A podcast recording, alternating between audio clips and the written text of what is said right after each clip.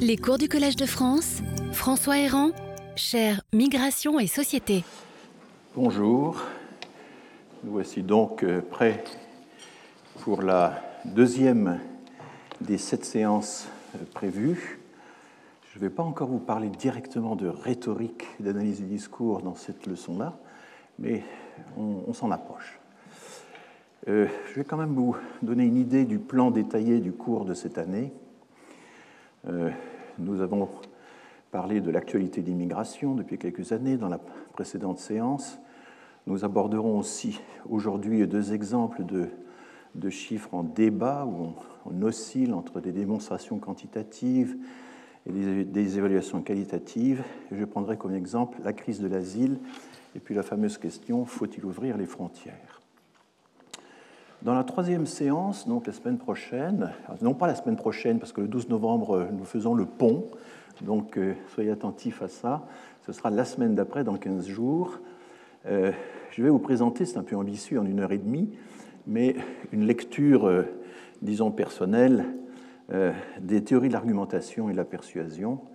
Et je partirai des classiques d'un auteur comme Aristote. Hein. Si vous avez le temps dans les 15 jours qui viennent de lire la rhétorique d'Aristote, eh bien lisez-la. C'est un très grand livre qui se lit toujours très bien. C'est ça qui est extraordinaire.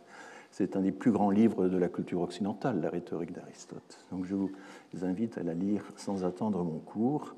Et puis nous arriverons à des auteurs du 19e, et puis à la grande la révolution ou à la résurrection de la rhétorique, euh, en 1958 les deux grands livres de Perelman, Le traité de l'argumentation, et de Stephen, Toulmin euh, sur donc également l'argumentation. On parlera ensuite des théories plus récentes et une partie des personnes qui sont citées ici sont invitées au séminaire qui accompagne ce cours et on entrera dans la question de savoir si l'argumentation est dans la langue ou dans le discours. Débat assez euh, pointu, mais que l'on peut essayer de simplifier, me semble-t-il. Voilà donc le programme de la troisième séance. Dans la quatrième séance, on entrera dans la typologie des arguments. Il y a un grand nombre d'essais de, classification des arguments.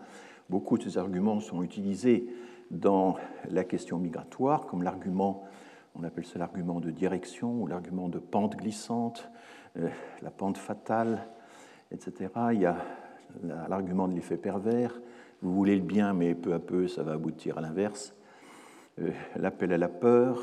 Il y a aussi euh, toutes ces manifestations, euh, ces passages à la limite qui consistent à se référer toujours à Staline, par exemple.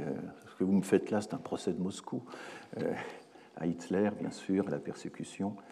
Et voilà, nous aborderons le problème des arguments ad personam et ad hominem, ce n'est pas la même chose et toute une série de procédés eh ben, que l'on trouve aujourd'hui euh, portés à un degré d'incandescence euh, impressionnant. Hein.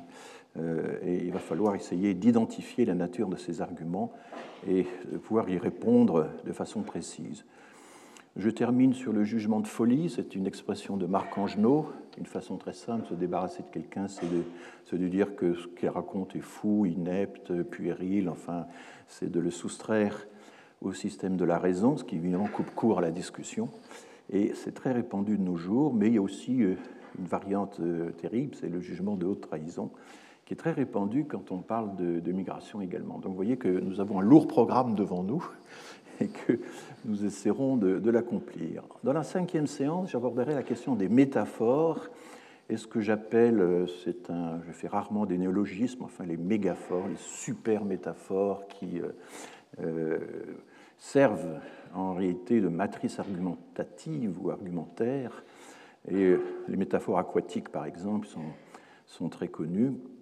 Je me référerai à un grand livre qui n'a pas beaucoup vieilli, me semble-t-il, qui est Metaphors We Live By, les métaphores dans la vie quotidienne. Il y a une traduction française qui est parue aux éditions de Minuit. C'est un, livre majeur sur euh, le fait que nous ne pourrons pas parler sans, sans métaphores. Nous sommes, le langage est entièrement traversé de métaphores. Pour parler de quelque chose, nous parlons d'autre chose. Et la relation entre ces deux choses, évidemment, est problématique parce qu'elle nous donne l'impression, elle ramène souvent l'inconnu au connu, elle nous donne l'impression de comprendre, elle nous donne l'impression d'expliquer, mais peut-être qu'elle ne fait que transpliquer, encore un autre néologisme que je me permets dans ce cours. Donc on va analyser un peu toutes ces métaphores très très utilisées euh, dans le thème qui nous intéresse. Et puis en sixième euh, séance, on évoquera le problème de la doxa, on ne peut convaincre personne, on ne peut jamais discuter sans avoir des évidences partagées avec l'autre, y compris dans les discussions les plus, euh, euh, les plus sévères. Et la question des stéréotypes n'est pas simple, parce qu'il y a des évaluations positives et négatives des stéréotypes qui ont été faites dans la littérature. Et là, il y a un très beau livre de Ruth euh, très grande spécialiste de l'analyse du discours et de l'argumentation dans le discours, qui a écrit un très beau livre sur les stéréotypes qui, vient d'être réédité, renouvelé. Je, vous le conseille là aussi. Voilà, le, tout la difficulté a aussi à résister à des locutions figées, des adages. Nous ne pouvons pas accueillir toute la misère du monde. Hein, une, puissance extraordinaire. Comment euh, répondre à ça? On est chez nous. On est chez nous, c'est le slogan qui est euh, euh, euh, proféré par euh, les personnes qui assistent au, meeting de Marine Le Pen. Hein. On est chez nous, on est chez nous, et vociféré euh, de façon très impressionnante. C'est l'évidence même, on est chez nous, bien sûr, vous êtes chez vous, nous sommes chez nous. Et, donc la force de ces adages qui ont une valeur argumentative est, très intéressante à analyser. Et puis il y a des choses un peu plus subtiles, le jeu des antiphrases. Je me souviens un jour d'une gardienne qui voyait arriver, euh, affluer dans, dans, le boulevard.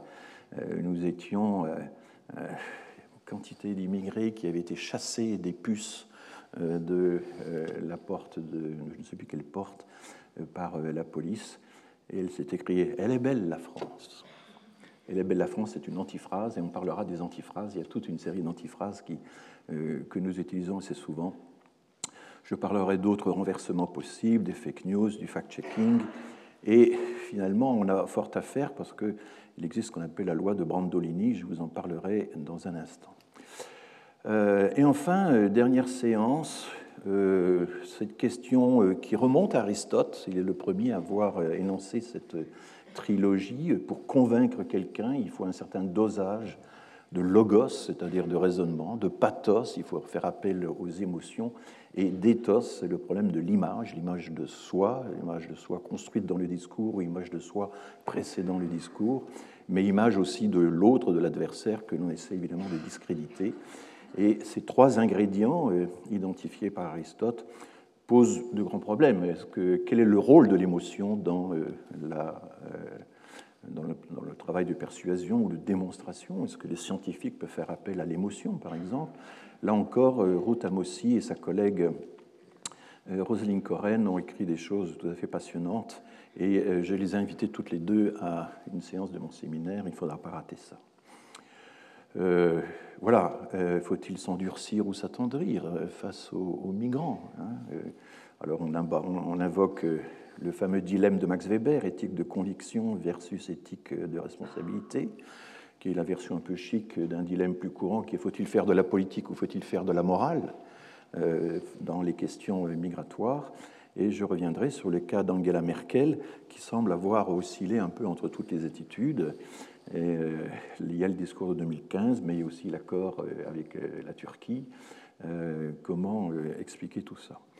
Et finalement, j'en viendrai au grand principe de la règle d'or. Hein. ne fais pas autrui ce que tu ne voudrais pas qu'on te fasse à toi-même. C'est ce qu'on appelle la règle d'or en éthique, euh, mais qui peut devenir une règle de fer s'il est utilisé dans un certain sens. Et vous voyez que euh, nous retombons toujours sur la, question des, migrations, même si y aura forcément hein, des digressions qui vont peut-être un peu vous, vous surprendre, qui ne sont pas habituelles chez un démographe des migrations. Pourquoi j'en suis arrivé là? Parce qu'après avoir pendant des années essayé d'expliquer, d'exposer euh, la question migratoire, je me suis aperçu que euh, les mêmes arguments, les mêmes structures d'arguments revenaient. Et donc, il y a une dizaine d'années, je me suis dit, mais tiens, il doit y avoir toute une littérature sur l'argumentation. Euh, lisons-la, je, l'ignorais, à vrai dire. Hein. Je n'avais pas lu la rhétorique d'Aristote.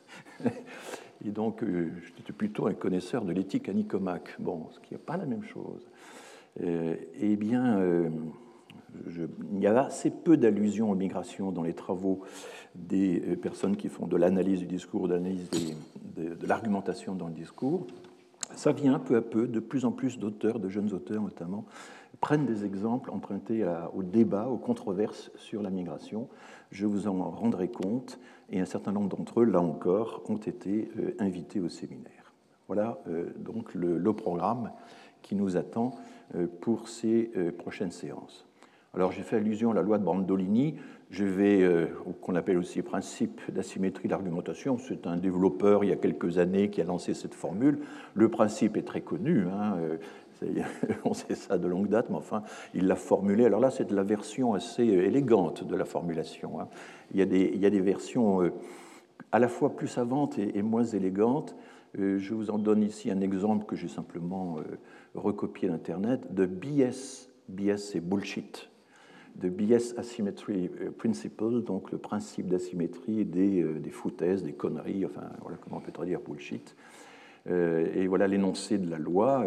La quantité d'énergie nécessaire pour réfuter une foutaise est d'un ordre de, de, ordre de grandeur plus élevé que l'énergie nécessaire pour la produire. Et là, vous avez un exemple complètement enfin, farcesque. Et dis donc, je parie que euh, la lune est faite de fromage, que la lune est un camembert, si vous voulez, en français. Alors, il y a la réfutation, évidemment, ben non. Euh, les analyses spectrographiques, euh, les calculs des trajectoires d'orbite démontrent que non. Et puis, on a construit des fusées, on a envoyé des gens là-bas et ils n'ont pas réussi à la manger. Et le personnage répond que non.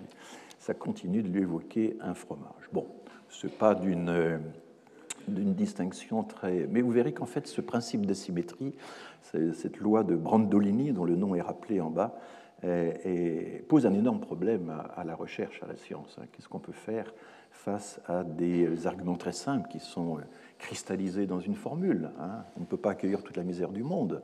Pour euh, rattraper ça, euh, il faut plus qu'une phrase. Hein. Il faut effectivement au moins une dizaine de phrases. Euh, il faut des données, il faut des, voilà, il faut des, distinguos, il faut. Enfin bon. Euh, donc euh, nous allons nous affronter à ça pendant tout ce, ce, cours.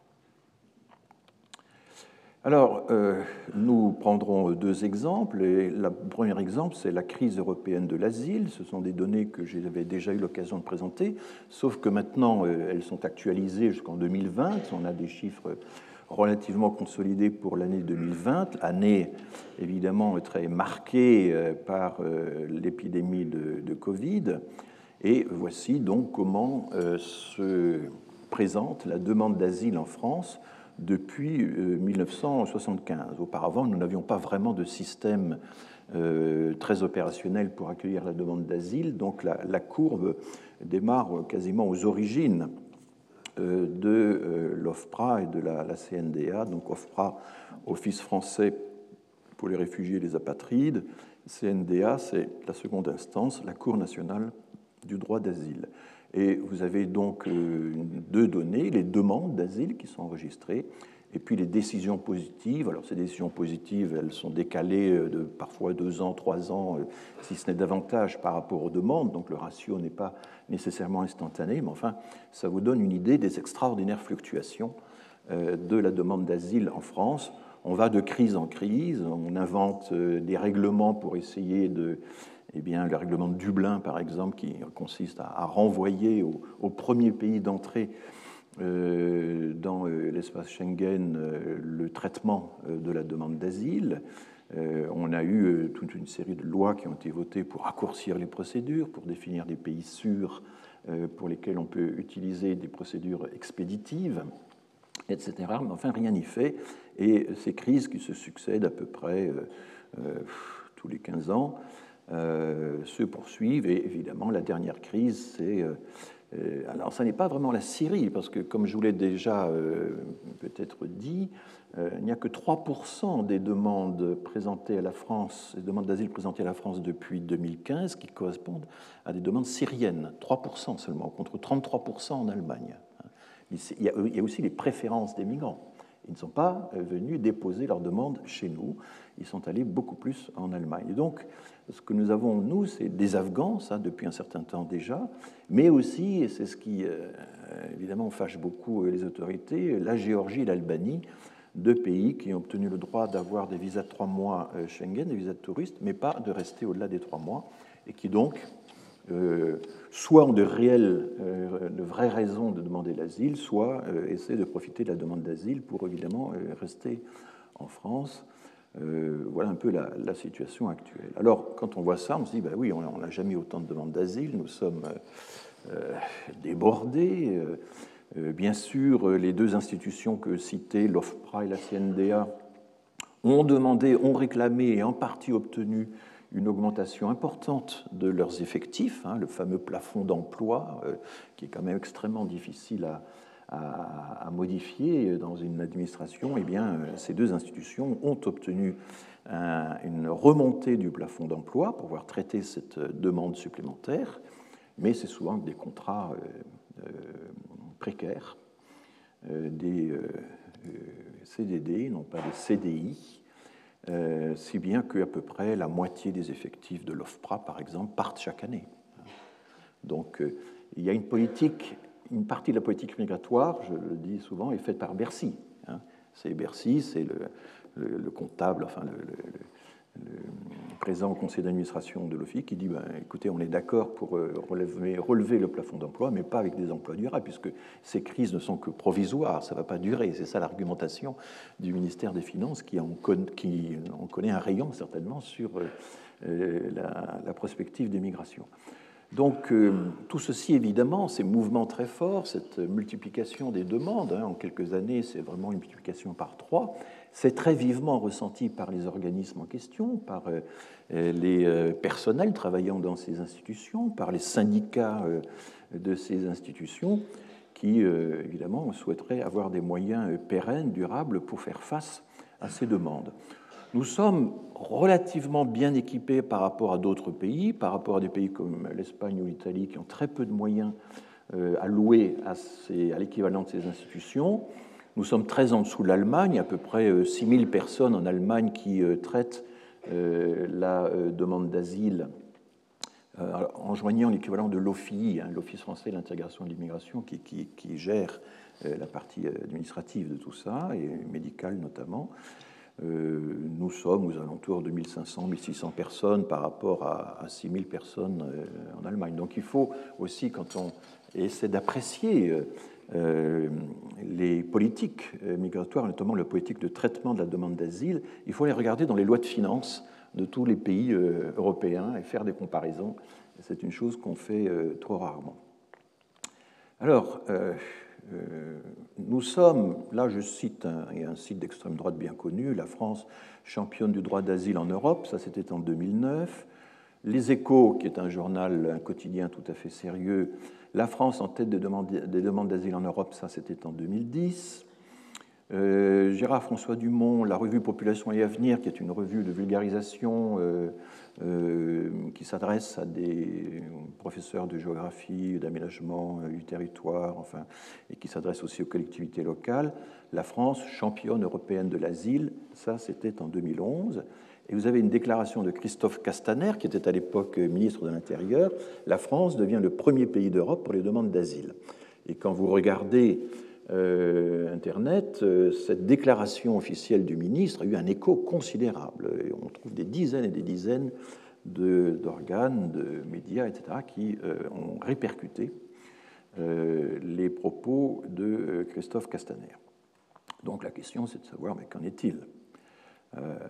Alors, rappelons quand même que, euh, ce que sont euh, les sources euh, de la demande d'asile, il y a des sources tout à fait légitimes que l'on voit là, c'est l'émigration forcée dans des pays que le HCR, le Haut Commissariat aux réfugiés, suit attentivement. Et il faut savoir donc que plus de 80% des exilés dans le monde eh bien, viennent seulement de 10 pays.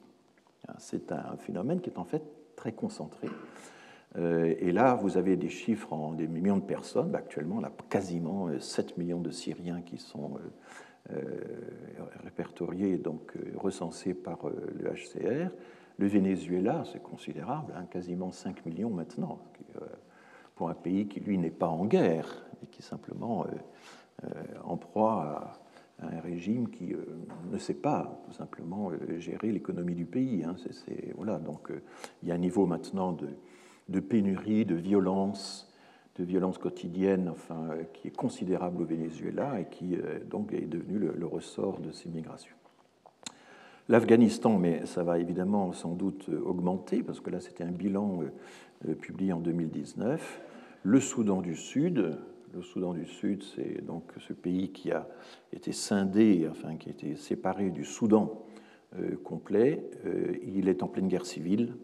Il y a des factions qui ne cesse de lutter. Le Myanmar, c'est l'ex-Birmanie. Et là, vous avez les Rohingyas, évidemment, qui sont concernés. Et puis, vous retrouvez également euh, la Corne de l'Afrique, hein, euh, Somalie et Érythrée, euh, quelques pays d'Afrique centrale, la République démocratique du Congo, le Soudan lui-même, la République centrafricaine. Voilà, ces dix pays sont les dix pays qui ont au moins produit, en quelque sorte, un demi-million de euh, réfugiés chacun. Alors, est, comment s'est répartie euh, la demande d'asile en Europe? Une partie seulement de ces réfugiés que l'on vient d'évoquer, une partie seulement, une faible partie, peut-être 15%, quelque chose comme ça, euh, présente sa demande en Europe. Et là, j'ai totalisé de 2014 à 2020 à partir des sources euh, des, compilées par, des données compilées par Eurostat. Hein, c'est vraiment Eurostat qui nous donne euh, les chiffres les plus précis sur euh, la demande d'asile enregistrée en Europe. Et là, j'ai fait des regroupements. Tous les pays de l'Union européenne sont présents là, mais, regroupés. L'Europe centrale, dont la Hongrie. Alors en 2015, on a une flèche énorme pour la Hongrie correspond à la Hongrie, mais la Hongrie, euh, quelques semaines après, a obtenu de l'Autriche et de l'Allemagne euh, d'évacuer, euh, de transférer la totalité de ces demandeurs. Donc il n'y a eu quasiment aucun demandeur d'asile de l'année 2015. Alors là, ce sont des trimestres, hein. donc c'est le troisième trimestre 2015. Aucun n'a été finalement n'a obtenu de protection positive. Il semble donc qu'il y ait des, il y avoir des doubles comptes là-dedans, puisqu'une partie de ces effectifs vont se retrouver en Allemagne ou en Autriche, euh, dans, euh, euh, voilà, dans d'autres. Donc les pays nordiques, ce qui est intéressant, c'est que les pays nordiques, alors c'est essentiellement la Suède, dans une moindre mesure la Norvège, assez peu la Finlande, quasiment pas le Danemark. Donc là, c'est vraiment la Suède qui est, en pointe. Mais vous voyez que la Suède a interrompu son effort la Suède avait, euh, reçu pas mal, enregistré pas mal de demandes dès l'année 2014, euh, à la demande du HCR qui, s'adresse souvent à la, Suède. La Suède reste actuellement le pays qui, proportionnellement à sa population, sur toutes ces périodes, a reçu le plus, a enregistré le plus de demandes d'asile et accordé le plus de décisions positives, comme on le verra tout à l'heure. Mais la Suède a interrompu euh, très rapidement son effort avant l'Allemagne, et euh, c'est une chose qu'on n'a pas suffisamment euh, soulignée. L'interruption de l'accueil par les pays nordiques a servi un peu de modèle à l'Allemagne, il faut le savoir. Bon, j'ai réuni Belgique, Pays-Bas, Danemark, c'est un regroupement pas très sérieux parce qu'en réalité, le Danemark a eu un comportement très différent de la Belgique et des Pays-Bas. Tout ça, ce sont des chiffres absolus pour l'instant, hein, qui donc évidemment sont très liés euh, aux, différences de population entre les pays. Vous voyez que par rapport à l'ensemble de l'Europe, euh, l'effort accompli par l'Allemagne est considérable. En gros, c'est à peu près 35% de l'ensemble des demandes d'asile euh, enregistrées en Europe l'ont été en, Allemagne. C'est à peu près ça, le, 40%, enfin c'est une proportion de ce genre, c'est énorme, alors que l'Allemagne ne fait que 16% de la population européenne. J'ai réuni Portugal, Espagne, Italie, l'Europe du Sud. J'ai mis la France à part. Vous voyez un peu comment se situe la France par rapport euh, à l'ensemble. Et puis en dessous, euh, la Grèce, CY c'est Chypre, MT c'est Malte. Donc euh, ces pays méditerranéens, ces îles-États ou ces pays péninsulaires de la Méditerranée orientale ou centrale qui sont exposés en première ligne et qui accomplissent un effort important récemment. Et puis en bas, le Royaume-Uni, qui s'est très peu intéressé à l'affaire. Alors, ceci ne comprend pas les Dublinés, ça ne comprend pas non plus les relocalisations et là, l'Angleterre fait partie des pays qui acceptent un certain nombre de relocalisations, qui a un budget, euh, comme les États-Unis d'ailleurs, pour relocaliser des migrants, c'est prévu dans leur loi de finances, alors que la France n'a pas ça. Hein. Quand nous acceptons des relocalisations, c'est en vertu de programmes tout à fait exceptionnels qui, qui n'ont pas été euh, anticipés. Donc la performance du Royaume-Uni, on le verra tout à l'heure, est un peu supérieure, sans atteindre le niveau français, quand on ajoute aussi les relocalisations qui ne figurent pas ici. Regardons maintenant, euh, et vous savez que je prêche activement pour cette euh, correction, quand on regarde non pas les chiffres absolus, mais quand on regarde la demande d'asile par million d'habitants. Hein, et là, je, répète, c'est une opération absolument fondamentale. Enfin, je l'ai déjà dit la dernière fois. Euh, on a, on a compris ça pour le Covid. On a aussi que les taux d'incidence, c'est les taux de, pour 100 000 habitants pour une certaine période, les nouveaux cas. Et bien, pour l'immigration, il faut faire la même chose. Euh, il faut calculer euh, euh, des demandes pour une certaine période, pour, ben, ça peut être 100 000 habitants, 1 million, peu importe la référence, mais enfin, si vous voulez faire une comparaison d'une période à l'autre, une comparaison d'un pays à l'autre, il faut travailler en chiffres relatifs, c'est fondamental, et ça veut dire que les quatre citations que j'ai faites de la presse ou de M. Castaner, etc., ont tout simplement violé ce principe élémentaire. Ils ont raisonné en chiffre absolu. Ce qui est un attentat à la raison. Je suis désolé, mais enfin, il faut le dire quand même. Là, le logos, euh, il est, à son plus, et contredit directement. Alors, j'ai mis euh, sur ce graphique, j'ai classé les pays en prenant euh, le nombre moyen annuel de demandes d'asile enregistrées par million d'habitants sur les sept années 2014 à 2020. Et comme évidemment les tendances récentes euh, nous intéressent, j'ai également extrait euh, de, cette moyenne annuelle des sept années, j'ai extrait euh, la moyenne des trois dernières années que l'on connaît.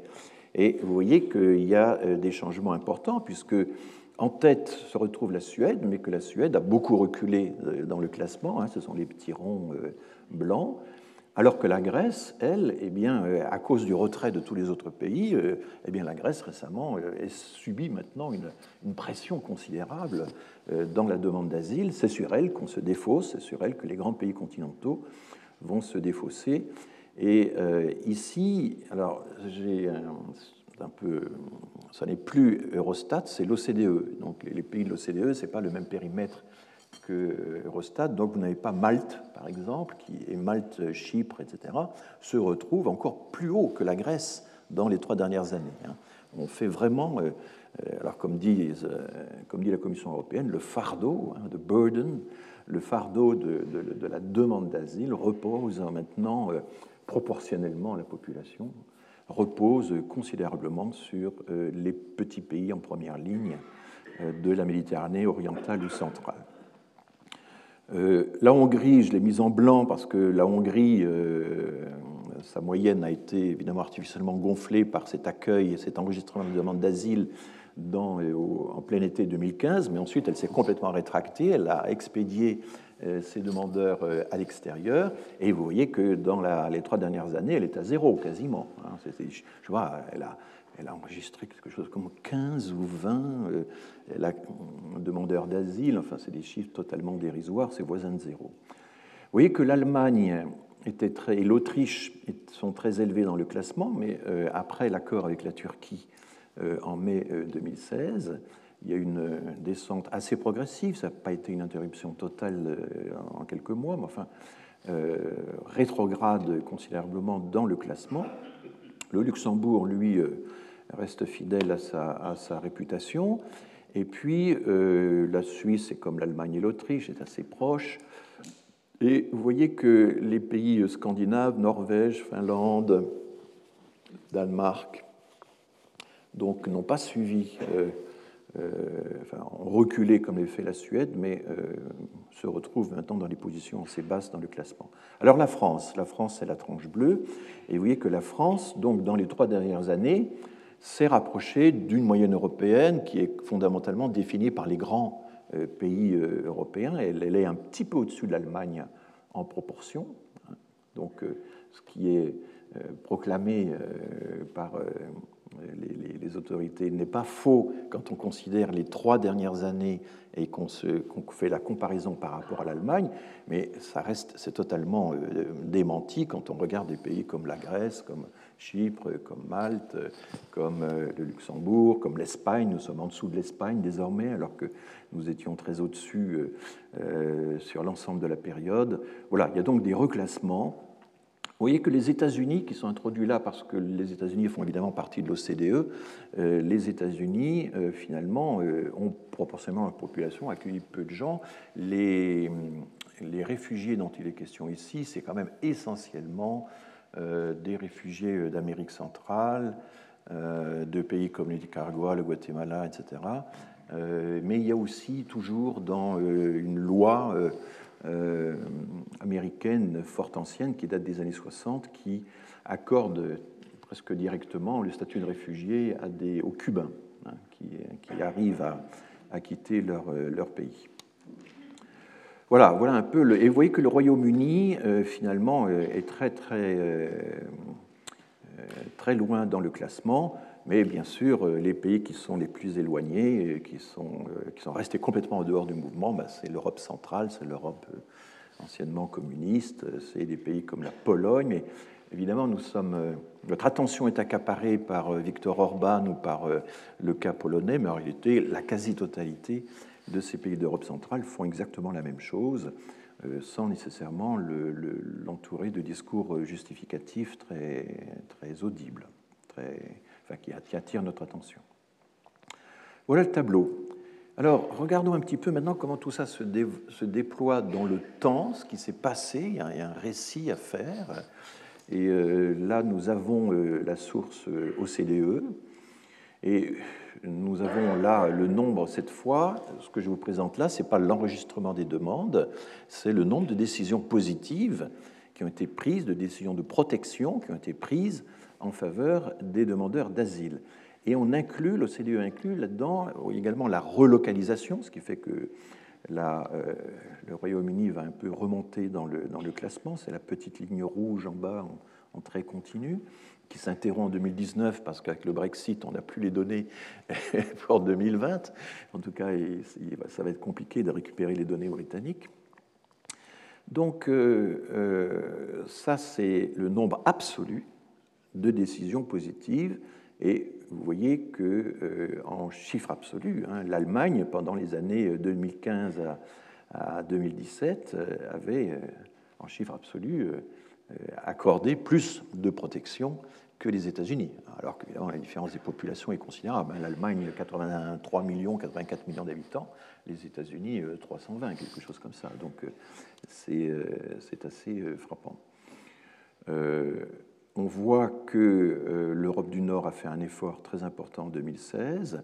Le diagramme commence dès 2011. Dès 2014, bien avant que n'éclate la crise, enfin que la crise ne soit apparente dans les, dans les médias, il y avait déjà un effort important euh, des pays de l'Europe du Nord, qui ne sont pas très peuplés, il hein, faut quand même le, rappeler.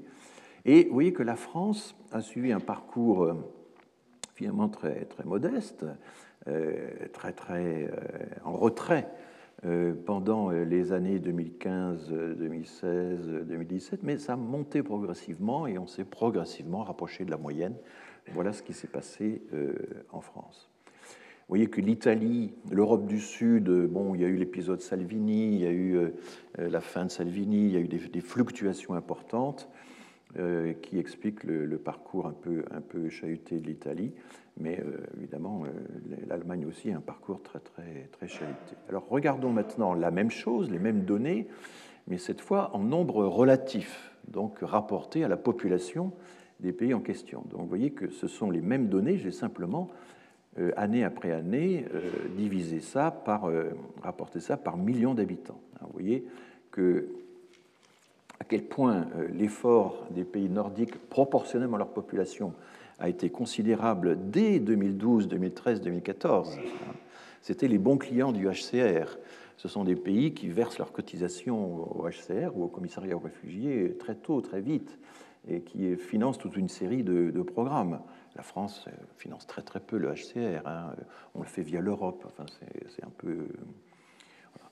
Et vous voyez aussi que la ligne verte pointillée, c'est la Suisse et l'Autriche, pas aussi haut que l'Allemagne, mais pendant euh, toutes les années 2013-2014, eh bien, euh, l'Autriche, hein, fidèle à sa tradition d'accueil des réfugiés, qui, remonte au lendemain de la Seconde Guerre mondiale, euh, a des, est équipée hein, pour accueillir en urgence les réfugiés. Et puis ensuite développe son discours qui consiste à dire ben, nous sommes un petit pays, on ne peut pas accueillir autant de réfugiés que ça, nous servons de sas pour euh, euh, l'Allemagne prenne le relais. Hein. C'est ça la posture autrichienne qui est euh, officielle, quels que soient d'ailleurs les régimes. Hein. C'est assez, frappant. Il y, a là une tradition autrichienne assez, assez marquée.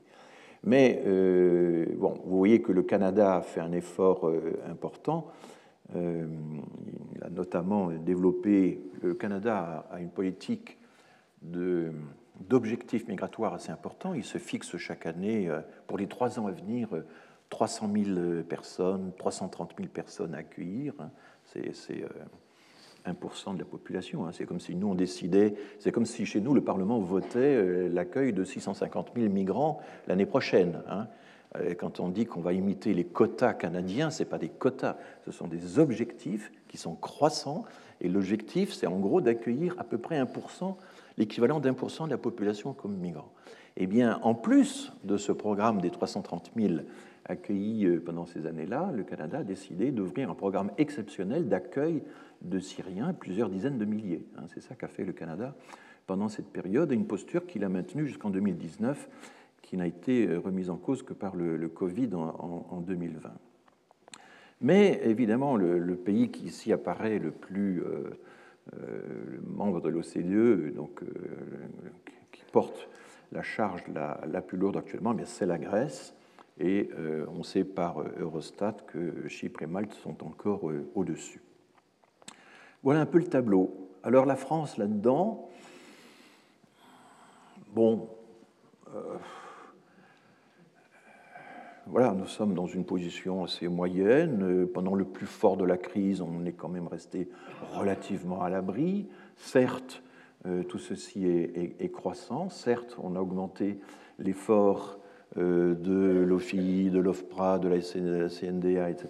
Mais enfin, c'est quand même très en, deçà de ce que euh, d'autres pays, qui sont nos voisins, euh, ont réussi à faire.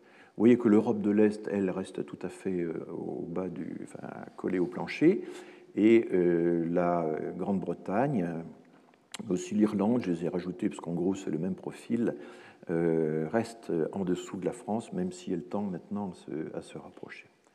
Voilà un peu le tableau. Et je termine euh, ces constats euh, statistiques en prenant la moyenne des années 2014 à 2020, le nombre annuel de décisions positives, en ajoutant les relocalisations. ça intègre aussi les Dublinés, je vous en parlerai.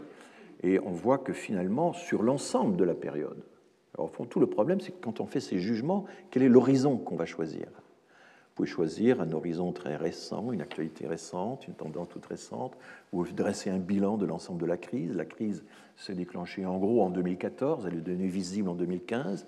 Donc, euh, quand on intègre tout ça euh, dans un horizon large, c'est l'Allemagne qui, euh, manifestement, par, par rapport à sa population, accompli euh, l'effort d'accueil. Hein, il s'agit des décisions positives. Et en gros, le taux de décisions positives, c'est à peu près la moitié. Hein. L'Allemagne a débouté la moitié des demandeurs.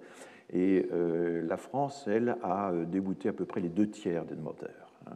Nous avons un tiers de décisions positives pendant cette crise. Quand on additionne les décisions en première instance et les décisions en seconde instance, à peu près un tiers, euh, L'Allemagne, c'est euh, en fait euh, la moitié.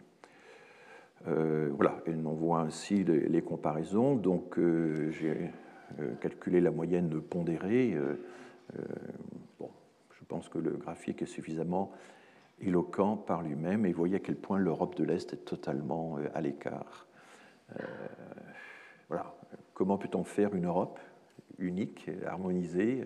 Comment peut-on on sait par exemple que le, règlement de Dublin, je vous en parlerai, est complètement injuste euh, spatialement, enfin, c'est une injustice spatiale euh, entre les pays totale. Mais par quoi euh, remplacer les règlements de Dublin par un, système d'égale répartition des charges? Le Parlement européen a déjà adopté le principe de l'égale répartition des charges. Il est même entré dans le détail de la répartition, mais euh, ça n'est pas du tout appliqué parce que notamment l'Europe de l'Est s'y oppose, mais aussi un certain nombre de pays qui ont été très réticents sur l'application euh, d'une allocation proportionnelle, une répartition proportionnelle des demandeurs d'asile. Euh, la France fait partie des pays qui n'ont pas du tout milité en faveur d'une répartition égalitaire. Bon, et on peut aussi, et c'est ce que j'ai déjà fait là, alors je n'ai pas refait mes calculs, ça porte sur 2015 à 2018, mais on peut dire qu'il faut non seulement tenir compte de la population, mais tenir compte également de la richesse de chaque pays. Après tout, vu leur richesse, des pays comme l'Allemagne et la Suède ont des capacités d'accueil évidemment plus importantes. Si on déflate en quelque sorte les chiffres en tenant compte des écarts de PIB par habitant, de richesse par habitant, on aboutit à ce classement-là pour les années 2015-2018. Et là, c'est Malte, évidemment, la pauvre Malte qui, arrive en tête. Alors Malte, c'est un petit pays, hein, c'est un, demi-million d'habitants. C'est 200 fois plus petit que, pardon, c'est 120 fois plus petit que la France. Bon, euh, ça ne compte pas, évidemment, mais enfin, les Maltais, eux, quand ils disent on veut nous faire débarquer chez nous 50 migrants, ils considèrent que c'est un chiffre considérable. Hein.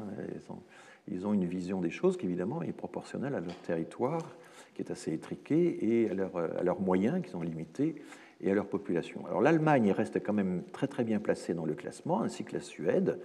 Donc vu leur richesse et vu leur population, ils ont quand même accompli un effort euh, considérable.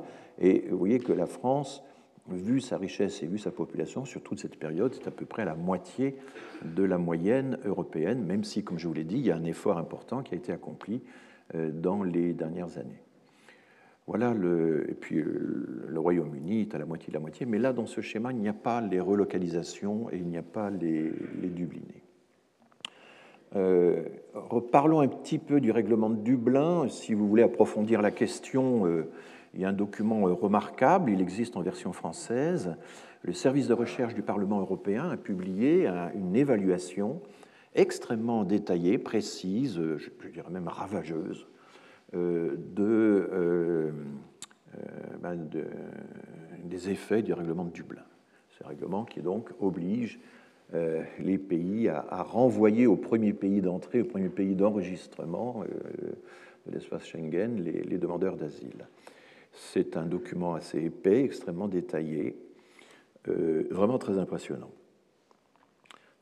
là, je publie euh, dans la version française, le tableau est en anglais, mais on va très rapidement, euh, il résume toutes les difficultés rencontrées.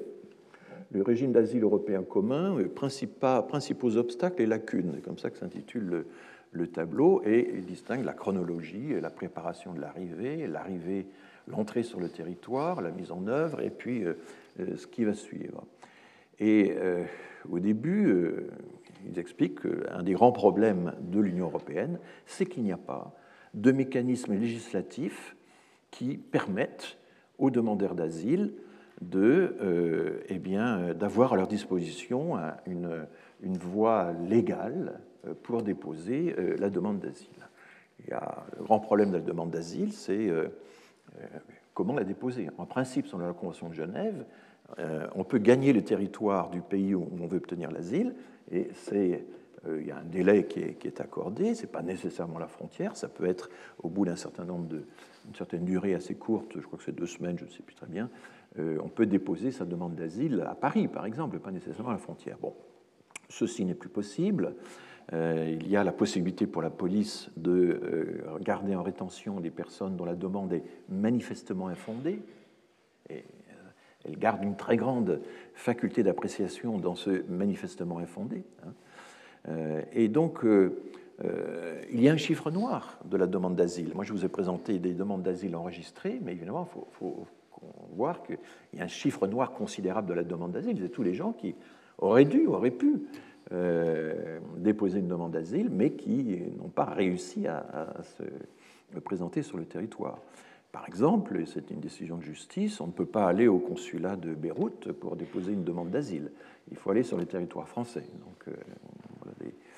Donc, euh, euh, l'Union européenne, par son service d'évaluation et de recherche, indique que voilà, euh, qu'un des principaux obstacles, une lacune, c'est le fait qu'il n'y a pas de mécanisme législatif au niveau de l'Union européenne pour donner aux gens, mettre à la disposition des personnes euh, une procédure légale permettant de déposer euh, la demande d'asile.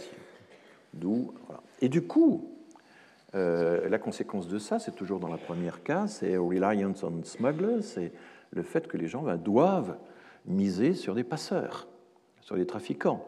Alors là, tous les discours sur les passeurs, qu'on entend beaucoup. Hein, euh, les préfets qui sont dans les zones frontières euh, rétorquent aux associations, mais vous êtes en train, par votre action, de favoriser les passeurs. Donc c'est le grand, c'est la grande justification.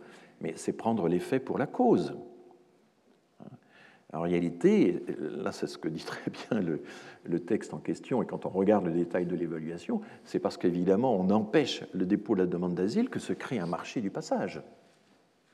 Et donc c'est en empêchant le dépôt de la demande d'asile que l'on favorise et que l'on encourage évidemment euh, tout ce trafic, tout ce du passage.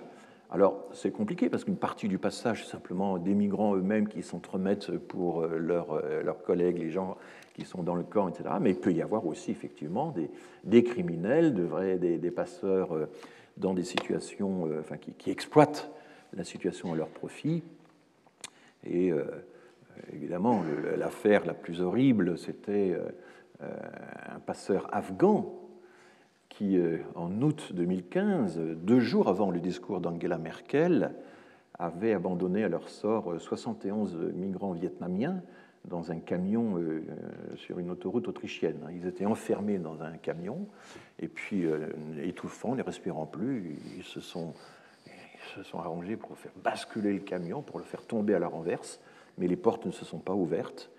Et le chauffeur a appelé, euh, qui était bulgare, lui, a appelé le, passeur, euh, le chef de la bande, qui a dit euh, il faut les abandonner, ne t'en occupe pas, disparaît, etc. Voilà. Donc cette affaire a été jugée bien plus tard, mais il y a eu 71 victimes dans ce cas-là. Donc oui, évidemment, les, passeurs, les criminels, les, exploitants de la misère humaine, ça existe, mais bien sûr, c'est en grande partie lié au fait que eh bien, les personnes en question n'avaient pas de voie légale pour déposer leur demande.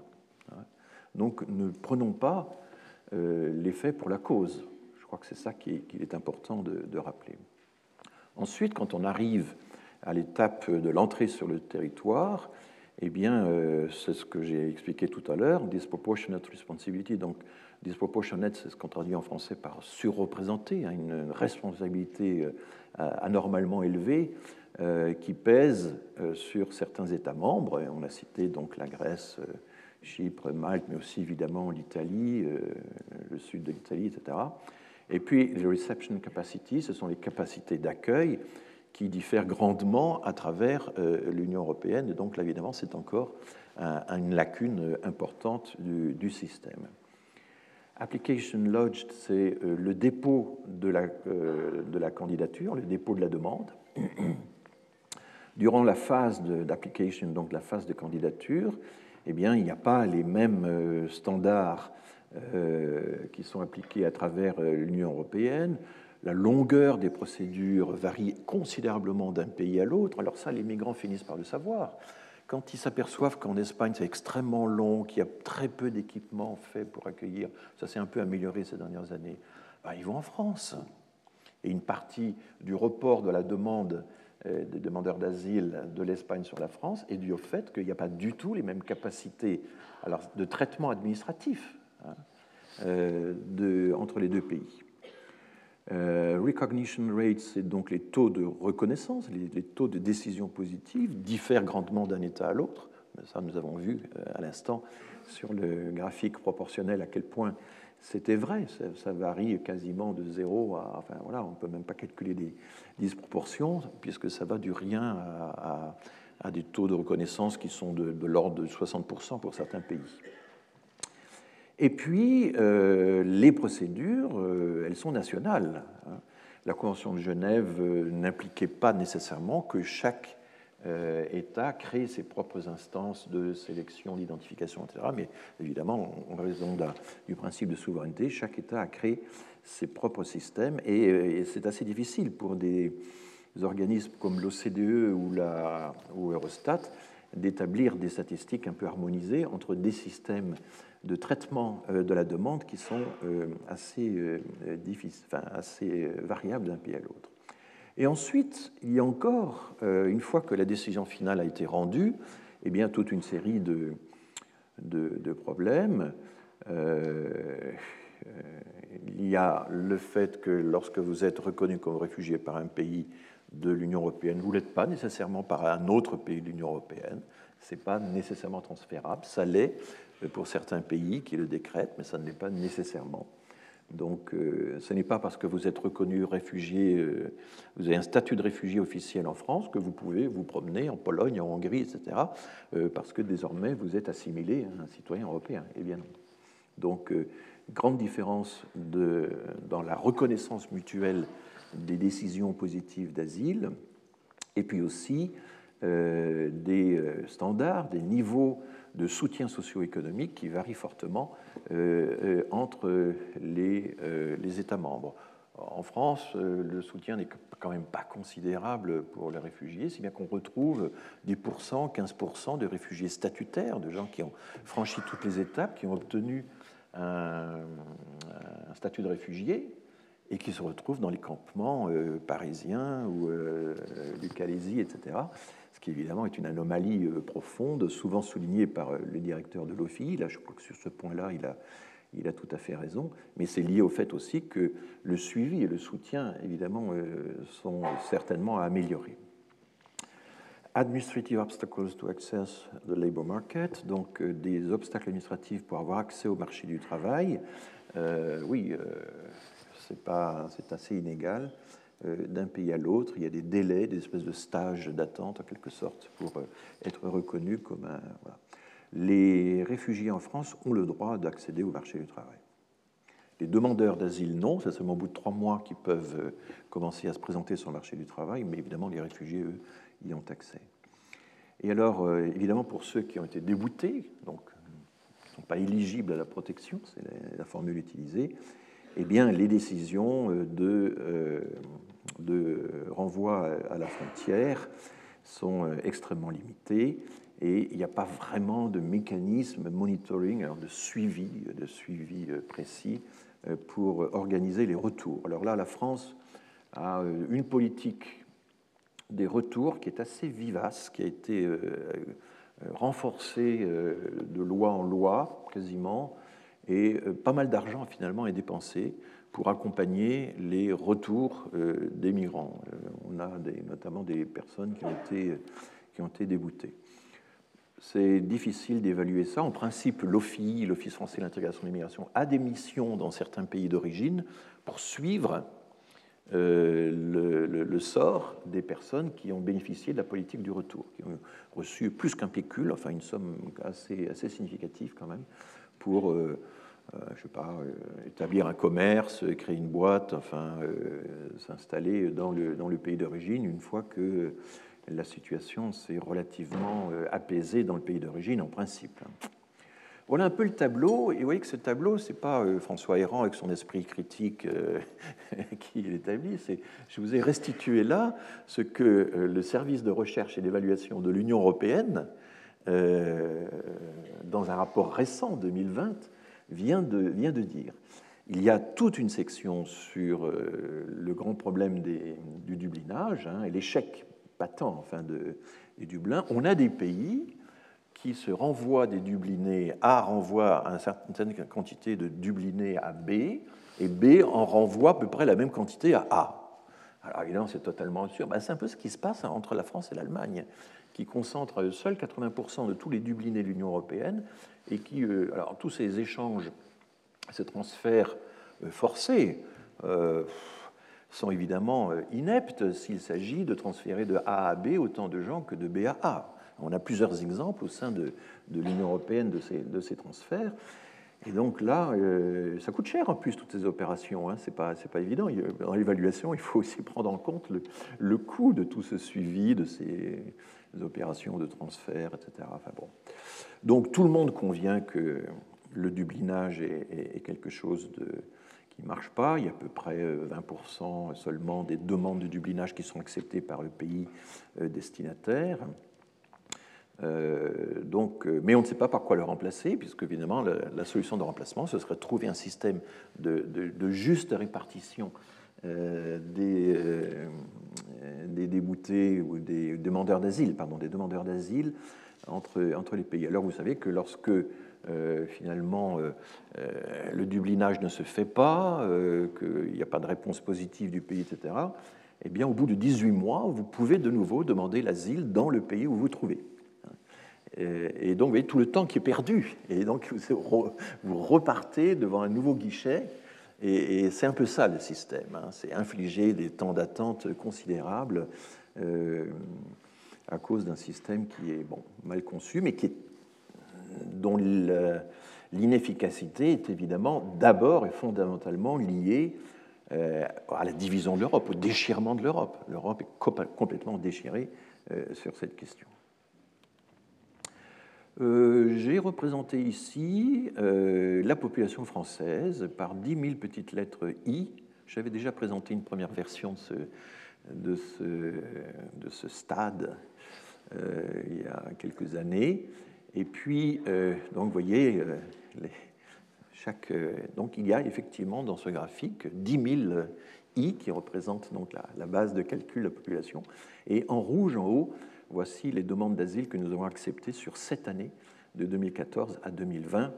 Donc la question, c'est de savoir est-ce que ça représente euh, une invasion, un tsunami, euh, euh, une vague qui va mettre en péril notre identité, etc. Enfin, hein, c'est ça la question. Donc là, je fais de la rhétorique graphique, hein, en quelque sorte. graphique en anglais, ça veut dire éloquent, parlant, pas nécessairement par la graphique, mais, le, sens premier de graphique en français, c'est ça. Et je pense que de temps en temps, il faut essayer de trouver des procédés parlants. Et je crois que, voilà, c'est. Alors, bien sûr, euh, à l'intérieur même de la population du stade, il y a toutes sortes d'origines. Hein, il y a à peu près 25% des gens qui sont d'origine étrangère. Qu'est-ce que les euh, demandeurs d'asile qu'on euh, accueillerait changeraient au, tableau d'ensemble? Rien, évidemment.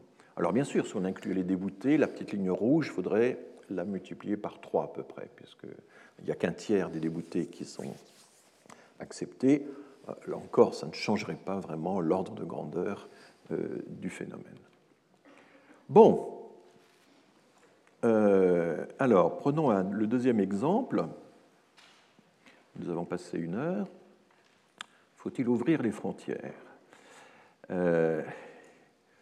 Il y a sur, ce, sur cette question fort ancienne qui est posée régulièrement euh, un livre de référence assez intéressant, intéressant notamment par son résultat assez ambivalent et, franchement négatif, d'Antoine Pécou et Paul de Gurteneyre, qui, donc, euh, qui a été publié en anglais en 2007, euh, publié en français en 2009, Migration sans frontières, essai sur la libre circulation des personnes. Ce qui est intéressant dans ce livre, c'est qu'il y a une série d'auteurs de différents pays européens, mais aussi il y a un chapitre sur l'Afrique, il y a un chapitre sur l'Asie, sur l'Amérique latine. Enfin, c'est vraiment une vision mondiale de euh, la question des migrations sans frontières.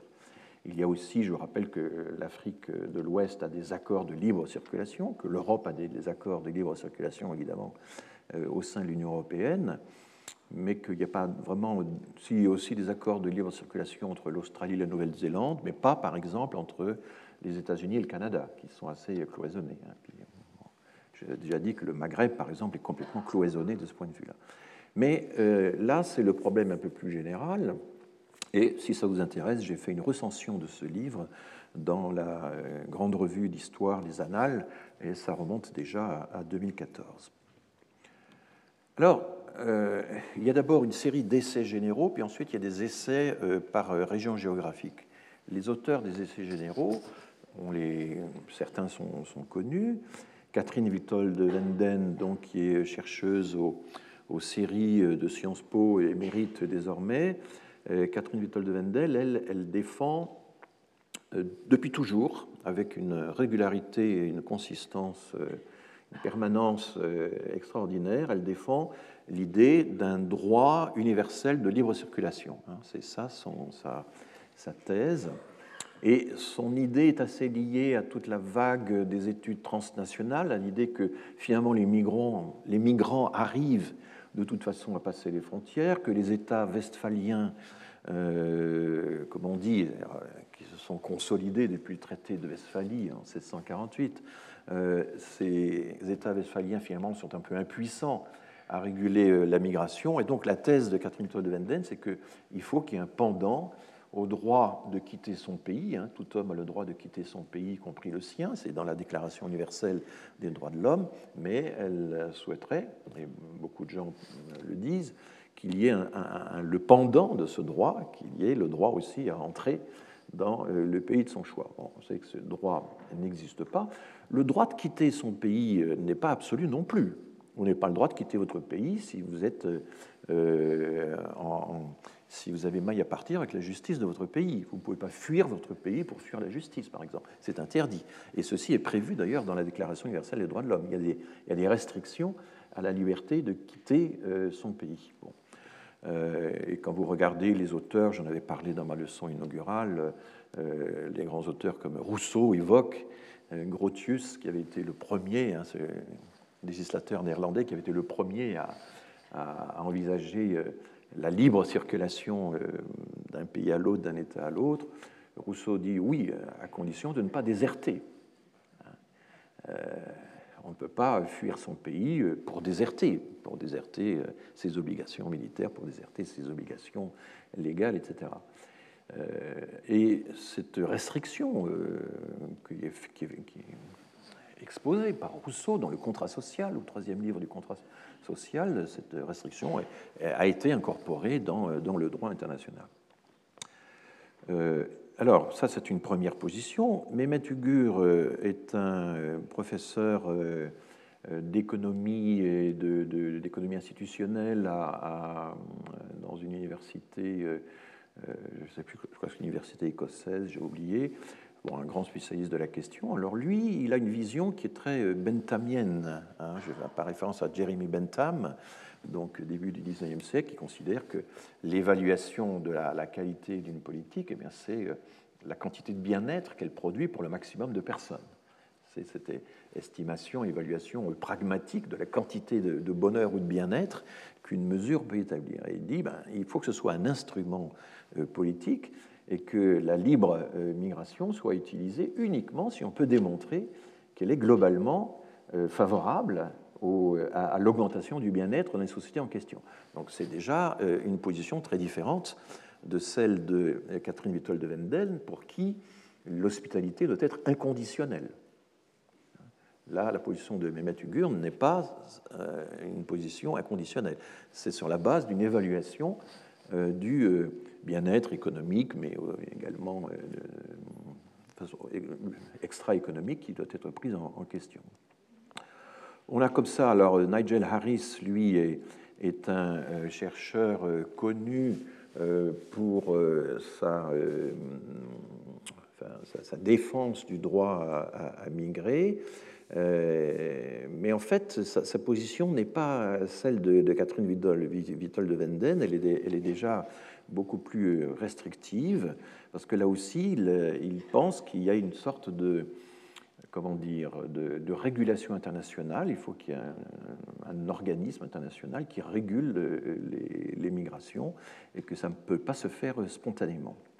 C'est également la position de Vimal Ghosh, qui est un consultant euh, de l'Institut euh, des, de la de, l'IOM, enfin de l'Organisation mondiale des, migrations, et puis vous arrivez à la position de Han Hensinger, qui a été pendant longtemps un des principaux chercheurs néerlandais, euh, professeur à l'université Erasme de Rotterdam, qui lui, alors très décalé par rapport à certains des auteurs précédents, dit libre circulation seulement si ça ne porte pas atteinte au système de protection sociale des pays de destination.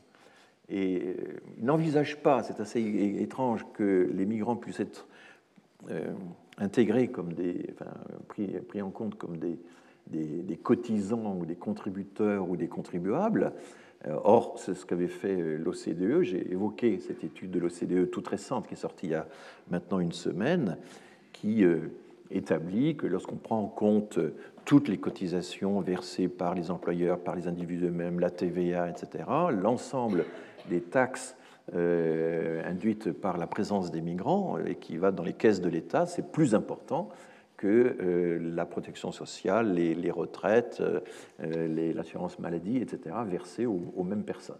C'est beaucoup plus important euh, en termes de comparaison sur l'ensemble des pays de l'OCDE.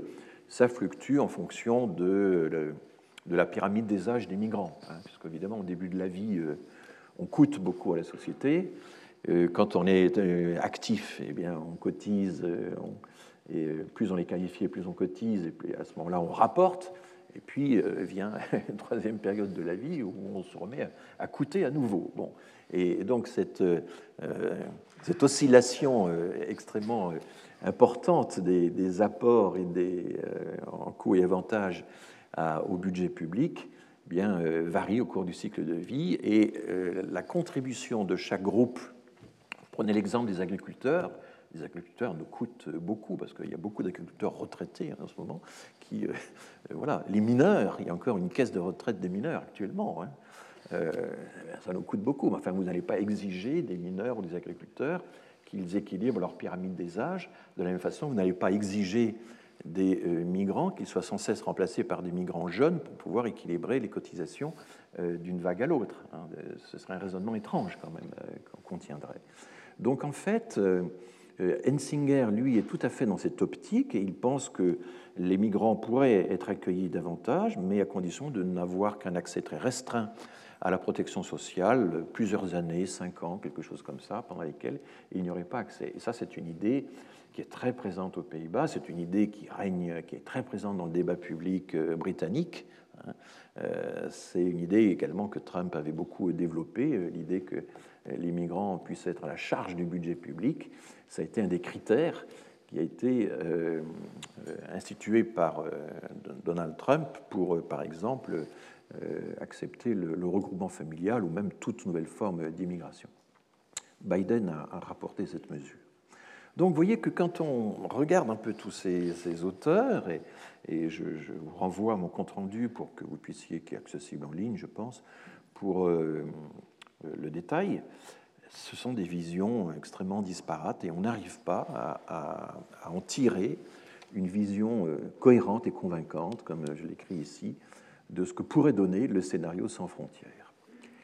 Alors, l'introduction du recueil de l'UNESCO, euh, écrite par Antoine Pécou. Antoine Pécou est un excellent spécialiste des migrations, professeur à, l'Université de Paris-Nord actuellement, euh, associé à Sciences Po. Euh, et puis Paul de Gustener, c'était le fonctionnaire de l'UNESCO qui a, un peu euh, accueilli tout ce projet. Il passe dans cette introduction, et c'est très intéressant, euh, tous les arguments éthiques, économiques en faveur de l'ouverture des frontières, mais aussi avec toutes les interrogations que cela pose. Alors moi, je ne suis pas économiste, et j'essaie de lire ça avec le plus de précision possible. Je, vous résume. En gros, euh, évidemment, euh, ce que l'on redoute, c'est qu'un déferlement de migrants des pays pauvres vers les pays riches soulèverait des réactions identitaires qui seraient complètement incontrôlables dans les pays de société d'accueil. Et donc, euh, voilà, ça c'est le pire. Hein, c'est l'hypothèse du pire. Est-ce que le pire est sûr? C'est tout le problème. Mais le meilleur ne l'est pas davantage. Hein. Et l'idée qui est développée par certains économistes, on va voir le détail, c'est que la libre circulation, la, levée des frontières, eh bien, euh, induirait un enrichissement général des pays de départ, mais aussi des pays de destination. Et voilà un peu, nous voilà un peu tiraillés entre les prophètes de malheur et les prophètes de bonheur, et on a un peu du mal, quand on lit ce recueil, à euh, se faire une religion vraiment euh, claire et définitive sur vers quoi tout cela tend. Et d'autant que la conclusion des auteurs que je cite là est, assez euh, claire. Il est illusoire de prétendre que nous savons ce qui se passerait si les frontières venaient à s'ouvrir. Trop de facteurs jouent un rôle. Alors, regardons un petit peu ce qu'on appelle classiquement the economic case for open borders, le plaidoyer économique euh, en faveur des frontières ouvertes.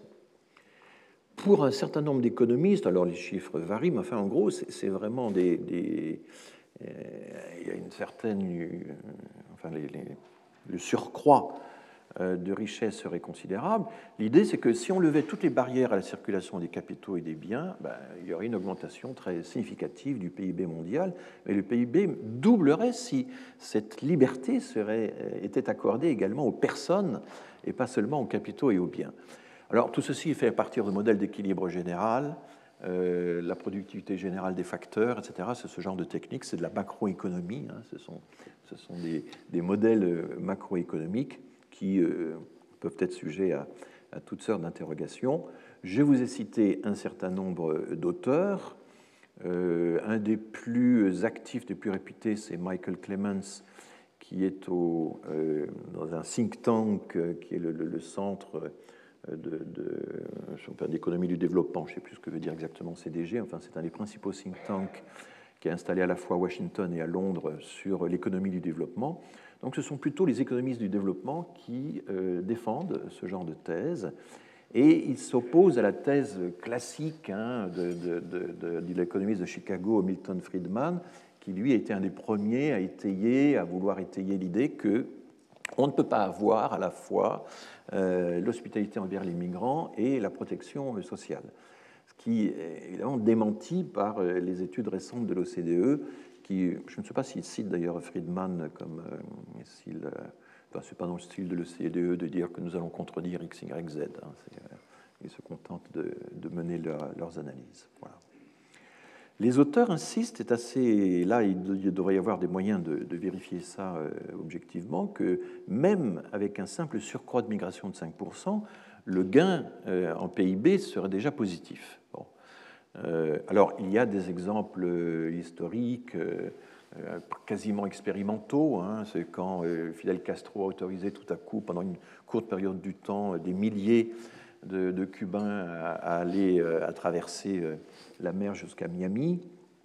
Qu'est-ce que ça a créé à, Miami, quels effets ça a eu? Ben, Ça n'a pas eu d'effet négatif sur les salaires, ça a plutôt ça a un peu dilaté l'économie, au fond ça change un peu l'échelle de l'économie locale, mais voilà ce que ça fait. De la même façon, euh, les, économistes américains ont beaucoup étudié l'exemple des rapatriés d'Algérie. Hein. Les, premiers, les études les plus précises sur l'impact des rapatriés d'Algérie sur l'économie euh, de la métropole, ça a été fait par euh, des, auteurs américains. Alors, ils se sont disputés. Encore récemment, il y, a des, il y a des personnes qui ont réexaminé les données, etc. Enfin, c'est assez étonnant de voir comment euh, la question des rapatriés, parce que c'est quand même à peu près 800 000 personnes qui en une seule année euh, vont euh, se projeter dans un certain nombre de lieux relativement restreints, hein, de la France, la région parisienne, la Corse. Et donc les études, évidemment, comparent l'avant et l'après, neutralisent tous les autres facteurs de variation et essaient de voir dans quelle mesure euh, ça a été négatif ou pas pour les salaires des locaux, pour euh, le développement de l'économie. Et en gros, ben, l'idée, c'est que le résultat, c'est que c'est positif. Mais vous avez des exemples plus, plus, macro, hein, vous avez des pays qui sont fermés, qui sont dans l'autarcie, puis à un certain moment, euh, les, frontières s'ouvrent. A le cas de l'Espagne. L'Espagne, pendant le début des années franco, était en autarcie, était dans une pauvreté incroyable. La guerre civile s'était terminée en 1939 mais euh, les tickets de rationnement ont duré jusqu'en 1950.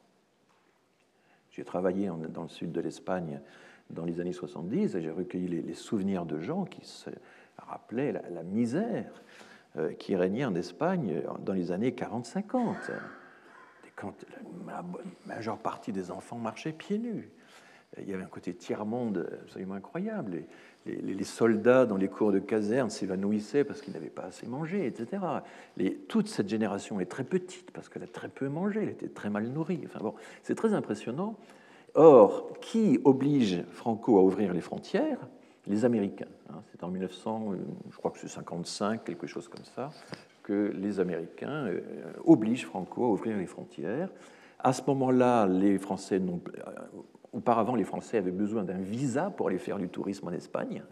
On supprime le visa des touristes occidentaux vers l'Espagne. Il y a un essor extraordinaire du tourisme. Et puis toute cette migration qui au début était clandestine, qui est restée officiellement clandestine, mais que les employeurs français, suisses, allemands, etc., avec l'appui des, des autorités, ont régularisé aussitôt il y a eu un impact euh, positif tout à fait clair sur l'ouverture des frontières et cette espèce de quasi-libre circulation qui a été engendrée entre l'Espagne et euh, l'Europe euh, plus au nord. Donc on pourrait ainsi... Le Portugal est également une démonstration, même si le, développement du Portugal à la suite de la libre migration, enfin elle n'était pas libre au départ, elle était assez périlleuse, mais euh, est beaucoup plus difficile à, apprécier. Donc, on n'a pas encore beaucoup de, recherches empiriques vraiment précises pour mesurer euh, tous, ces, effets, et il est certain qu'il faudrait euh, poursuivre l'effort. Alors, un argument évidemment très puissant des économistes du développement qui évoquent, qui défendent euh, l'ouverture des frontières, c'est un certain nombre de conséquences euh, tout à fait positives. Euh, non seulement la pauvreté reculerait dans le sud, si bien que, bon, peut-être que dans un premier temps, ça intensifierait les migrations, mais ensuite, ça peut les faire reculer. On voit bien que l'Espagne, par exemple, après un certain stade de développement, ben, a beaucoup moins migré que précédemment. un détail intéressant au passage, c'est que les passeurs n'auraient plus de raison d'être. Euh, ils seraient au chômage, et du coup, des milliers de vies seraient sauvées. Et là, il faut quand même rappeler ce que c'est que ces milliers de vies sauvées. On a franchi euh, l'an dernier le cap des 20 000 morts en Méditerranée, des 20 000 morts en Méditerranée depuis 2014. Et ça, c'est euh, le projet Missing Migrants que j'avais évoqué dans ma leçon inaugurale. Il y a trois ou quatre projets de par le monde qui essaient d'estimer le nombre des migrants disparus et vous voyez que, alors les, ronds ne sont pas tout à fait proportionnels aux effectifs, là, mais enfin bon, c'est la carte euh, publiée par le, projet de l'Organisation internationale des migrations. C'est la Méditerranée qui est l'endroit le plus euh, dangereux euh, au monde hein, pour le passage. Actuellement, on a aussi l'océan Atlantique. Depuis le début de l'année, on a un taux de mortalité vraiment effrayant du Sénégal vers les Canaries ça, a repris là. et taux de mortalité qui vont jusqu'à, euh, quand on regarde le nombre de personnes qui sont arrivées à entrer, le nombre de, noyés, c'est 8% de, décès. Or, on pense qu'il y a beaucoup de cas. Le, site de l'IOM insiste beaucoup là-dessus. Évidemment, ce ne sont que les cas qu'on a réussi à identifier, à répertorier. Il publie d'ailleurs un listing personne par personne, hein, un fichier Excel très très long. Euh, donc euh, il est possible que depuis le début de l'année, euh, les pertes en mer, les disparitions en mer vers les Canaries, ce soit plutôt du 10% de mortalité. Là, ça, devient de la roulette russe. Là, hein. c'est vraiment très, très impressionnant. Donc voilà, tout ceci, évidemment, s'il y avait euh, la, possibilité, peut-être pas d'ouvrir euh, comme ça tout grand les frontières, mais de pouvoir déposer des demandes de, visa euh, dans des formes humaines, ben, tout ceci, évidemment, n'aurait plus de, raison d'être. Enfin, de raison d'être, n'existerait plus. Voilà. Donc, ça, c'est évidemment un argument fort hein, de la part des, défenseurs de l'ouverture des frontières. Alors, j'ai un souvenir qui euh, m'a frappé, c'est que pendant plusieurs années, euh, de la fin des années 90, pendant une bonne partie des années 2000, j'ai beaucoup fréquenté les colloques internationaux de démographie, les colloques de l'Union internationale pour l'étude scientifique de la population, les colloques de l'association euh, américaine de démographes, la Population Association of America, les colloques de euh, APS, l'Association européenne des études de population, que j'ai présidé pendant plusieurs années. Donc, et il s'est répandu à un certain moment une forme de débat assez, assez curieuse qui consistait à dire, ben voilà, il faut interrompre un peu la monotonie des séances plénières et des séances euh, thématique et euh, on va organiser un débat. Et très souvent, les débats qui étaient organisés en séance plénière, c'était des débats sur la question faut-il ouvrir les frontières? J'ai assisté au moins à quatre ou cinq de ces débats dans les années 90 et 2000. Vous voyez que la, préoccupation est, ancienne. Et comment c'était organisé? Eh bien, euh, c'était une salle totalement équivalente à celle-là. Il y avait deux micros sur pied. et il y avait un micro pour euh, plaider en faveur euh, de l'ouverture des frontières et un micro pour plaider contre. Et deux files d'attente se formaient, les, membres les adhérents de l'association euh, qui étaient présents choisissaient leur file et s'exprimaient pendant une durée qui était très limitée, c'était une minute ou 30 secondes, enfin c'était quelque chose de très... Alors les Français n'aimaient pas parce que Français sont peut-être un peu plus diserts, ils ne sont pas très habitués à ces, systèmes très rigides de, durée de, prise de parole strictement euh, codés. Et euh, c'était très étrange parce qu'évidemment, j'appelle ça un dicologue, parce que ce n'est pas un monologue, ce n'est pas un dialogue, c'est une dichotomie. C'est l'expression alternée de deux prises de position qui ne communiquaient pas vraiment entre eux. Parce que il, fallait, le principe, c'était l'alternance. On donnait la parole tantôt au pour, tantôt au contre. Et au fond, ça ressemblait un peu à ce que font beaucoup les journaux ou les télévisions. Hein, dans les journaux, vous avez très souvent deux colonnes qui font face euh, pour ou contre telle ou telle euh, question. Euh, dans les plateaux de télévision, c'est d'un côté les pour, de l'autre les contre. Il y a une matérialisation, en quelque sorte, de la, de la dichotomie. Et du coup, quand le débat est ainsi formaté, c'est très difficile d'en sortir. Et donc, on assistait parfois à euh, des exemples de personnes qui, après avoir pris la parole dans une file, euh, se retrouvaient dans la deuxième file pour dire oui, mais je pense aussi quand même que. Et donc, le fameux en même temps, euh, ou en tout cas l'idée qu'il pouvait y avoir plusieurs principes qu'il fallait mettre en balance, ou plusieurs arguments, était assez difficile quand même à mettre en œuvre et suscitait la dérision, les, moqueries de, l'assistance. C'était assez, assez intéressant. Il y a l'idée que non, il faut avoir une position cohérente, s'y tenir, et que c'est la seule possible. Donc nous sommes a priori dans euh, cette idée d'un débat euh, qui doit être dichotomique, qui doit être euh, formalisé. Et puis du coup, évidemment, le formatage, ben, ça consistait à donner autant d'importance aux deux prises de position apparaît ce système d'alternance. Et d'ailleurs, le débat se terminait quand une des deux files, n'importe laquelle, euh, se tarissait. Hein, c'était ça, c'était ça l'idée. Bon, au bout d'un certain temps, et moi j'étais intervenu en tant que président de, l'association européenne, je commençais à être un peu fatigué par euh, ce, dicologue qui euh, aboutissait toujours à, évidemment à ressasser les, mêmes arguments. Il y avait, parce que là il faut quand même être un sacré professionnel pour arriver en une minute à, développer un argument fort. Je me souviens un jour d'avoir entendu Douglas Massey, euh, le grand spécialiste américain euh, des migrations mexicaines, qui avait réussi comme ça en une minute à expliquer que ben voilà, le contrôle des flux aboutissait à augmenter les stocks, que les Mexicains étaient pris dans la nasse, n'osaient plus repartir partir de peur de ne pas pouvoir revenir, etc. Enfin, il avait réussi, à, par des métaphores, par des images assez éloquentes, et en même temps par une certaine subtilité, à euh, formaliser un argument qui n'était pas simplement pour ou contre. Bon. Enfin, euh, c'est quand même très difficile dans ce genre de choses, de la même façon que c'est très difficile à la télévision de, pouvoir nuancer un propos. Et donc j'étais assez marri de voir que les, chercheurs eux-mêmes avaient tendance à euh, reproduire des formes de débat qui venaient en réalité des médias, enfin, qui étaient assez directement inspirés des médias. Et ça m'a fait penser évidemment au grand livre de Marc Angenot, Dialogue de sourds, traité, j'ai oublié de mettre une majuscule, traité de rhétorique antilogique. C'est un très grand livre. Hein. C'est le meilleur livre, à mon avis, de Marc Angenot.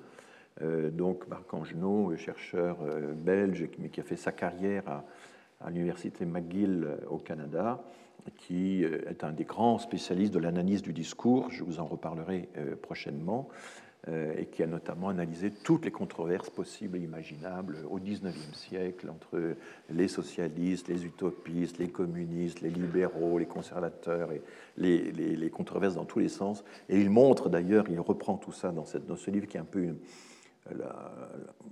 il a énormément produit, il est très prolifique, mais ce livre est un peu la synthèse de toute son œuvre. Hein. Il, est en, émérite maintenant. Euh, et il montre que les mêmes arguments reviennent euh, de décennie en décennie.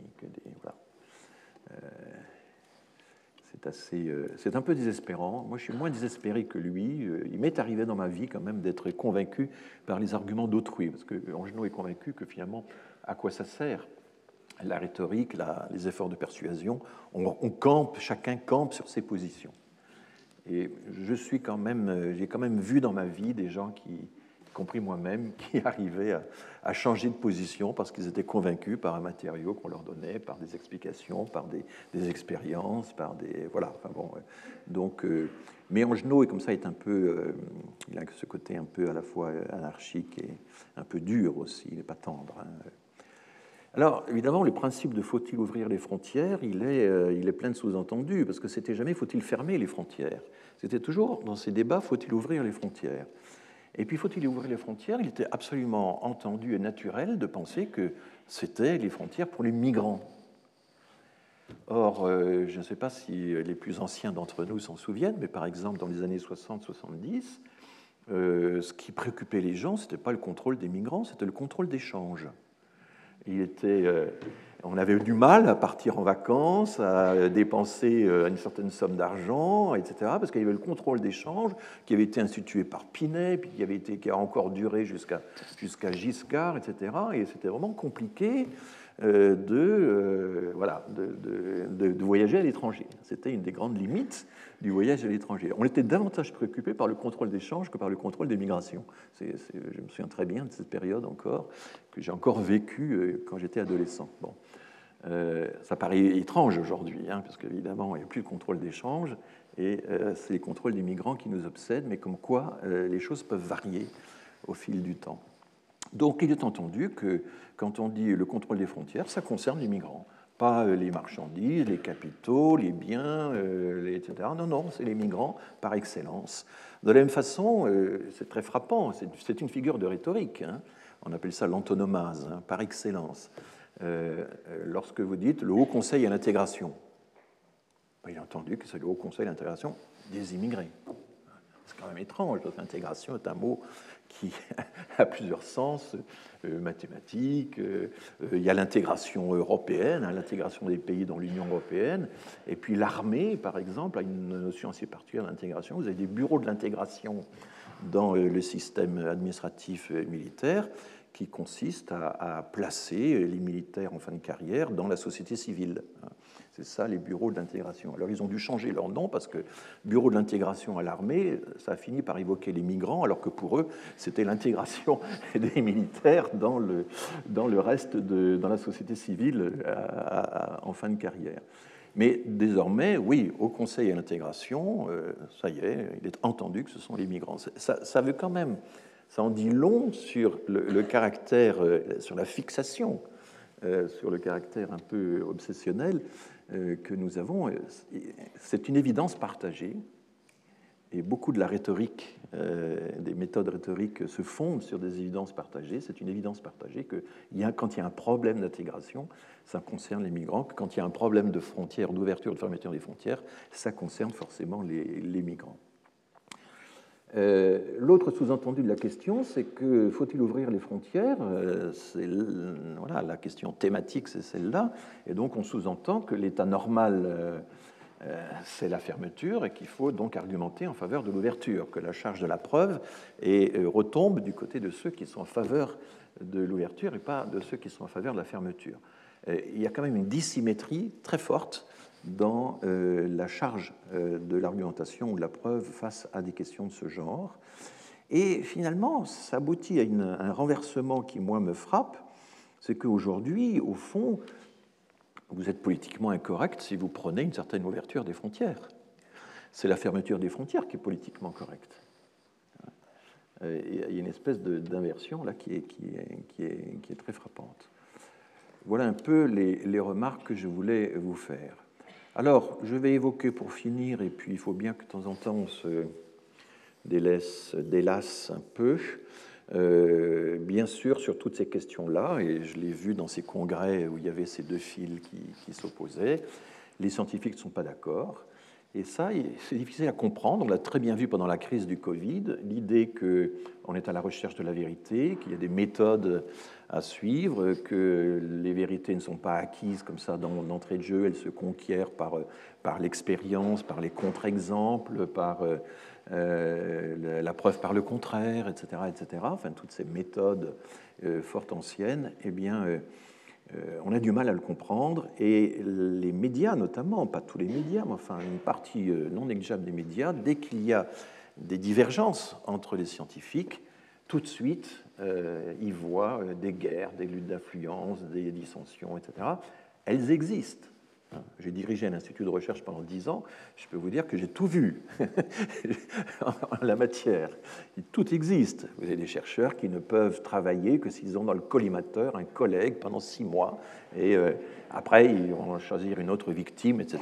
Et je me souviens qu'à l'INED, on se disait bah, tiens, mon tour est arrivé d'être dans le collimateur d'un tel. Vous avez des gens qui ont une agressivité tous azimuts qui euh, ne visent personne en particulier, mais enfin, eux seuls détiennent la vérité et tous les autres sont nuls. Bon, ça existe dans le milieu de la recherche. Mais enfin, euh, euh, voilà, vous avez des, gens qui. Vous avez aussi un problème très intéressant qui a été très peu étudié, qui est la concurrence entre les générations. Personne âgé en fin de carrière qui se rend compte qu'un petit jeune, un nouveau, a des idées que lui n'a jamais réussi à avoir. Alors ça, c'est c'est terrible, c'est terrible. Et, donc, euh, ça peut déclencher des, jalousies des vieux par rapport aux jeunes terribles. Enfin bon, euh, voilà. Donc j'ai vu tout ça, et en même temps, euh, ces cas, parfois pathologiques, qui accaparent l'attention des, gens qui administrent la recherche.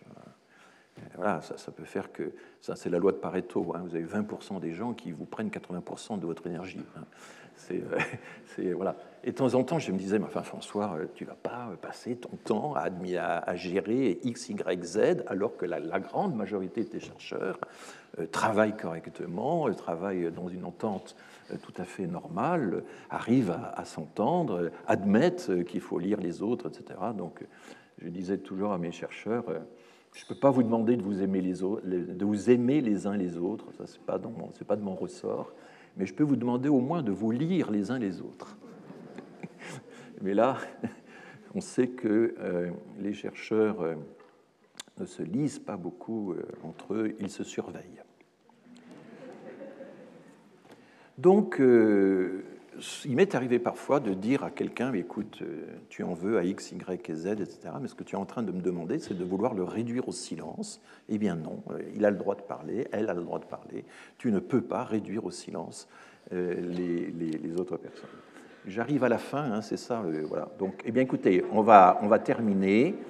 Euh, il y a une affaire célèbre des années 50 qui a fait beaucoup jaser. Alors ça, c'est une version française. C'était dans le Daily Mail quelqu'un avait publié un livre de Megawave et le jeune et brillant docteur Vernet avait fait dans The Lancet, revue sérieuse, comme on sait, une critique acerbe de l'ouvrage. Et d'autre part, Leslie McCambert, le réputé chroniqueur scientifique du Daily Mail, s'est livré durant plusieurs semaines à des plaisanteries féroces sur le même sujet. C'est une affaire célèbre des années 50. Et là, le journaliste prend parti. Il dit qu'effectivement, ce livre, c'était des théories fumeuses et ridicules.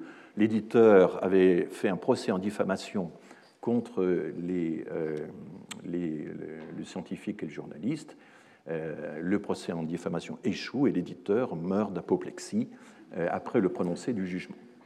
Alors tout ceci, je l'extrait de Edgar Jacobs, La marque jaune, qui est un livre de 1953-1954, et Mortimer qui a découvert cette vieille affaire, qui a déterré cette vieille affaire à la bibliothèque du British Museum, explique euh, cette histoire à euh, Blake et Mortimer. Et se dit voilà, il y a peut-être une histoire de vengeance personnelle entre scientifiques derrière les exploits de la marque jaune. Et euh, voilà ce que dit Blake. Je vous suis fort bien, Philippe. Enfin, le Yard, le Scotland Yard, lui aussi a épluché la vie des victimes de cette affaire sans pourtant rien trouver d'intéressant. Parce que, réplique Mortimer, le Yard s'est laissé leurrer par l'aspect théâtral des premières manifestations de la marque jaune. Et puis, je suis un amateur qui peut se permettre de laisser errer son imagination. D'autre part, je connais à fond les milieux scientifiques et leur sens très particulier de l'amour-propre professionnel. et donc, je vous laisse réfléchir, méditer euh, cette euh, dernière observation. Retrouvez tous les contenus du Collège de France sur www.colège-2-france.fr.